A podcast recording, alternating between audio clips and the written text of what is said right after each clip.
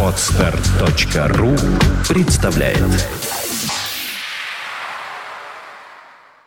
Свободное радио Компьюлента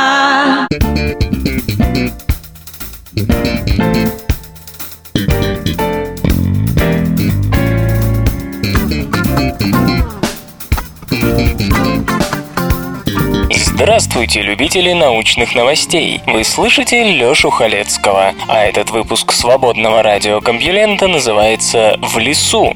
Да-да, в лесу новостей, но наши корреспонденты трудятся день и ночь, чтобы выбрать самые интересные, а я тружусь день и ночь, чтобы вам эти интересные новости рассказать.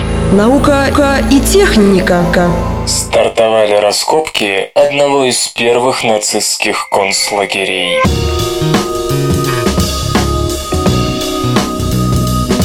Берлинский аэропорт Темпельхоф известен прежде всего тем, что благодаря ему Великобритания и США не дали жителям западного Берлина умереть от голода и холода в период советской блокады, начавшейся в 1948 и продолжавшейся около года. А за 10 лет до этого там лютовали палачи несколько другого уровня. На месте Темпельхофа располагался один из первых концентрационных лагерей нацистской Германии. Супруги Сьюзен Поллок и Райнхарда Бернбек начали раскопки на месте лагеря Колумбия в начале этого года. Ранее археологи предпочитали работать на Ближнем Востоке и Турции, но два года назад получили профессорские должности в Свободном университете Берлина, а потом на одной из конференций узнали об истории Темпельхофа. Копать решили немедленно, потому что в ближайшие десятилетия там все будет застроено. Нацисты перестроили военную тюрьму в концлагерь прямо в 1933 году. Поначалу там держали политзаключенных и рабочих для принудительного труда на авиакомпанию Люфтганза и производителя самолетов Вессерфлюг. Последний потом влился в европейский аэрокосмический гигант EADS. Колумбию можно назвать учебным центром, в котором нацисты разрабатывали и испытывали новые методы пыток, впоследствии применявшиеся в концлагерях по всей Европе. Люди, которые командовали в Колумбии, затем становились руководителями Бухенвальда, Заксенхаузена, Майданека, Освенцима. Вероятно, развращавшая человека школа Колумбии была важной ступенькой на пути к карьере в СС. В Колумбии перебывали все, кого Гитлер считал врагом. Оппозиционные политики, коммунисты, деятели профсоюзов, евреи, интеллигенция и гомосексуалисты. Если их не убивали, то выпускали через 2-3 недели. Ежедневно между Колумбией и штаб-квартирой СС, сейчас там музей топография террора, курсировал автобус с людьми, вызванными на допрос. Нацисты освобождали заключенных ради того, чтобы все знали, как там с ними обращались. Это делалось ради того, чтобы напугать оппозицию и заставить ее молчать. Именно в Колумбии впервые применили систему классификации заключенных. Например, поляки получили обозначение «П», выходцы из Советского Союза «О» от слова «Ост», «Восток» и так далее. На принудительные работы сгоняли берлинских евреев. Были там также французы, чехи, болгары, итальянцы, бельгийцы, голландцы. Все они жили в разных бараках, и все, что мы о них знаем, это данные письменных источников. Что ж, посмотрим, что нового сможет поведать археология.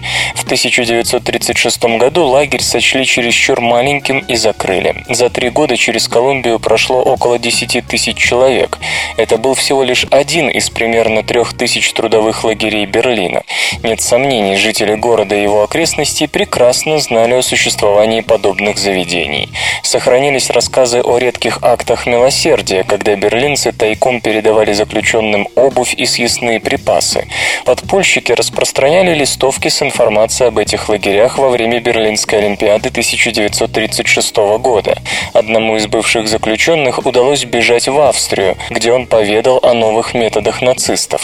Короче говоря, европейские политики, скорее всего, прекрасно знали о происходившем в Германии. Такие новости есть распространяются очень быстро. Когда Колумбия была закрыта, ее узников перевели в только что созданный огромный концлагерь Заксенхаузен, что неподалеку от Берлина. В 1938 году Колумбию снесли, дабы расчистить место под аэропорт Темпельхоф, здание которого стало самым большим в мире. Местонахождение Колумбии было установлено немецкими учеными еще 30 лет назад, но только сейчас у берлинских властей нашлись средства на раскопки. Подспорьем стали и смутные воспоминания трех доживших до наших дней узников Колумбии, которых разыскали и познакомили с археологами местные жители. Бывшие заключенные хорошо запомнили тот ужас, которому они были свидетелями, а вот бытовые подробности, конечно, стерлись. Эти пробелы и призвана восполнить наука.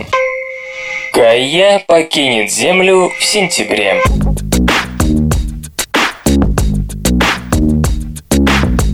Завтра, 23 августа, будущий космический телескоп Гайя, урожденный глобальный астрометрический интерферометр для изучения астрофизики, или по-английски Global Astrometric Interferometer for Astrophysics, что есть сокращенно Гайя, отплывет из родной для него Европы во французскую Гвиану для запуска на ракете «Союз-ФГ». Вывод в космос назначен на сентябрь. Конечной целью будет вторая точка Лагранжа, удаленная от Земли в направлении противоположном Солнцу на полтора миллиона километров, что в несколько раз дальше расстояния между нами и Луной. Путь туда займет месяц, но дело того стоит. В этом месте, как вы помните, траектория оптического телескопа почти не будет страдать от гравитации нашей планеты и звезды, поскольку они уравновешивают друг друга. Проект без преувеличения следует назвать наполеоновским, и именно таким он казался в 90-х, когда для Гайя задавались требуемые параметры. У телескопа самый большой цифровой сенсор для космических миссий за всю историю человечества – 106 отдельных CCD-матриц 4,7 на 6 сантиметров. Общее разрешение системы достигнет миллиарда пикселов. У Кеплера, лучшего из предшественников, было всего 95 миллионов. Помимо защиты от Солнца, обеспечиваемой земной тенью, телескоп дополнительно будет экранироваться разворачивающимся тентом общей площадью в сотню квадратных метров. Аппарат будет нацелен в первую очередь на звезды, которые сможет наблюдать сначала из позиции с одной стороны от Солнца, а затем из другой локации в точках, разнесенных друг от друга на сотни миллионов километров. Разнос нужен для того, чтобы угол, под которым телескоп будет смотреть на звезды с одной точки, максимально отличались от другого. И тогда, решая, казалось бы, простенькую тригонометрическую задачку, удастся вычислить параллакс. Зная расстояние между точками наблюдения, базу, и угол смещения, можно определить дистанцию до объекта, тем самым радикально уточнив расстояние до звезд нашей галактики, сегодня определяемые по базе куда более скромных размеров. Более того, за пять лет ожидаемой работы Гайя сможет много раз повторить этот процесс в отношении огромного количества звезд, узнав при этом не только дистанцию, но и боковую скорость звезд относительно наблюдателя на Земле, и, следовательно, установить, грубо говоря, откуда идут звезды в Млечном Пути и куда. Нет, конечно, не все, ведь светил там сотни миллиардов, но вот для 150 миллионов из миллиарда, на который воззарится телескоп, удастся определить все перечисленные параметры. И это, кажется, станет одним из важнейших шагов для современной астрономии. Пока мы довольно плохо представляем себе Млечный Путь. Расстояние до многих звезд и скоплений определяются с возможной ошибкой в десятки процентов. Скорость тех или иных светил и их групп в ряде случаев не ясна. Развитие и эволюция всей структуры понимаются больше на интуитивном, нежели количественном уровне. Отмотав назад наблюдаемые траектории, мы впервые сможем понять, как выглядела галактика задолго до нашего появления и какой она будет через сотни миллионов лет после. В качестве второстепенного итога деятельности телескопа ожидаются открытия экзопланет. Количество возможных кандидатов оцениваются в 10 тысяч тел, что в несколько раз больше, чем у Кеплера. И хотя проверить такие надежды на практике еще только предстоит, в любом случае стоит надеяться на значительные подвижки и на экзопланетном фронте. Гайя – это мечта астронома, не стесняется в выражениях глава научного направления Европейского космического агентства Альвара Хименес. Это машина, спроектированная для того, чтобы ответить на все вопросы, которые у нас были к звездам. Что ж, осталось только дождаться дождаться осени. СРК. В этой аббревиатуре смысл жизни. Чем больше город, тем сильнее загрязнение воздуха.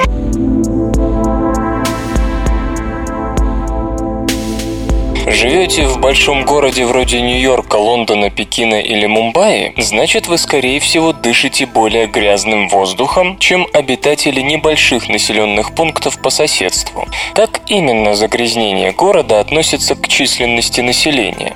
На этот вопрос попытались ответить сотрудники НАСА во главе с Локом Ламсолом из Годдардовского центра космических полетов. С помощью спутниковых данных они изучили четыре самых дымных региона планеты США, Европу, Китай и Индию. Предыдущие исследования были посвящены корреляциям между населением и другими сторонами городской жизни, развитостью инфраструктуры, уровнем занятости, количеством инноваций.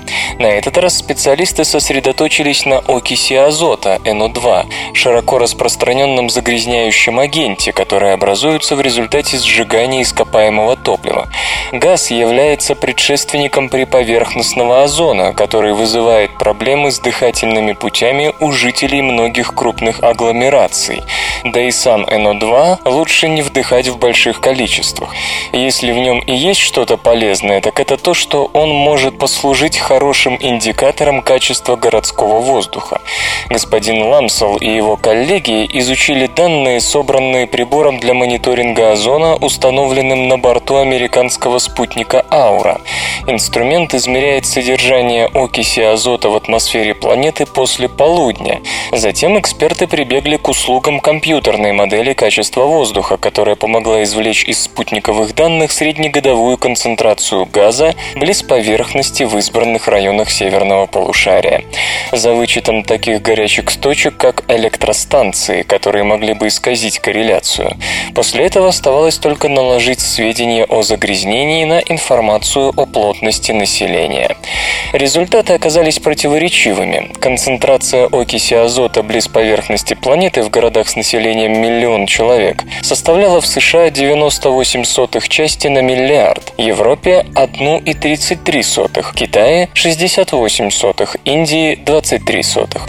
В городах с населением 10 миллионов человек показатели были такими. В США 2,55 части на миллиард, Европе 3,86, Китае 3,13, Индии 53 сотых. Хотя крупные города, как правило, энергоэффективнее, имеется в виду более низкие выбросы на душу населения по сравнению с маленькими. Правило «чем больше людей, тем больше грязи» не знает исключений. Вклад при поверхностного оксида азота в загрязнение воздуха во всех регионах увеличился более чем вдвое с десятикратным ростом населения, причем в Китае он вырос примерно в пять раз. Как видим, отношение загрязнения к населению варьируется от региона к региону. Так город-миллионник в Европе в шесть раз сильнее загрязнен оксидом азота, чем в Индии. Разнообразие показателей очевидно отражает такие региональные особенности, как уровень развития промышленности, выбросы на душу населения и географическое положение. Чтобы доподлинно выяснить причины, лежащие в основе региональных различий, нужны новые исследования. Чем больше рога, тем короче жизнь. Или как эволюция подшутила над баранами.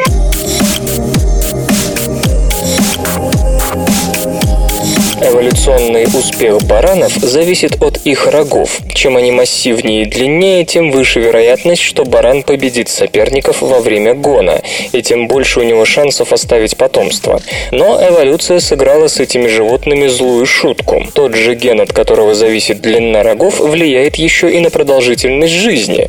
Причем чем длиннее рога, тем меньше срок отпущен природой барану. Исследование Сьюзен Джонстон и ее коллега из университета Шеффилда Шеффилда и Эдинбургского университета, оба Великобритания, началось с размышления о том, почему у многих баранов рога короткие, иногда даже очень короткие. По идее, половой отбор должен был бы полностью вычистить у баранов варианты гена, которые не давали бы им никакого преимущества в схватках с другими самцами. Между тем, короткие рога появляются у животных с завидным постоянством. Два года назад группа госпожи Джонстон опубликовала статью с описанием гена RXFP2, От которого зависит длина рогов у овец. Один вариант этого гена делал длинные рога, другой – короткие. В новой работе, опубликованной в Nature, исследователи сообщают, что от этого гена в действительности зависят три признака – величина рогов, репродуктивный успех, связанный, разумеется, с величиной рогов, и продолжительность жизни самцов. Если у барана было сразу две копии длинного варианта гена, доставшиеся ему от обоих родителей, то рога у него были особенно велики, и он производил на свет ежегодно в среднем в два раза больше ягнят. Однако там, где условия жизни были суровые, преимущество получали короткорогие самцы. Их шанс выжить в суровую зиму достигал 75% против 61% у длиннорогих самцов. То есть один и тот же ген играл по разным правилам. Одним баранам он давал эволюционный шанс за счет длинных рогов, другим за счет большей выживаемости. Напомню, что речь идет об одном и том же гене, но о разных его вариантах. Лучше всего при этом чувствовали себя те самцы, у которых была одна копия длинного варианта и одна копия короткого. То есть животные, получившие от родителей хромосомы с разными аллелями. У таких самцов и рога были длинные, и жили они сравнительно долго. Но при этом чемпионами они ни в том, ни в другом не были. Просто потому, что такое чемпионство себя не оправдывало. Иначе говоря, в данном случае ген бараньей мужественности Скачать другие выпуски подкаста вы можете на podster.ru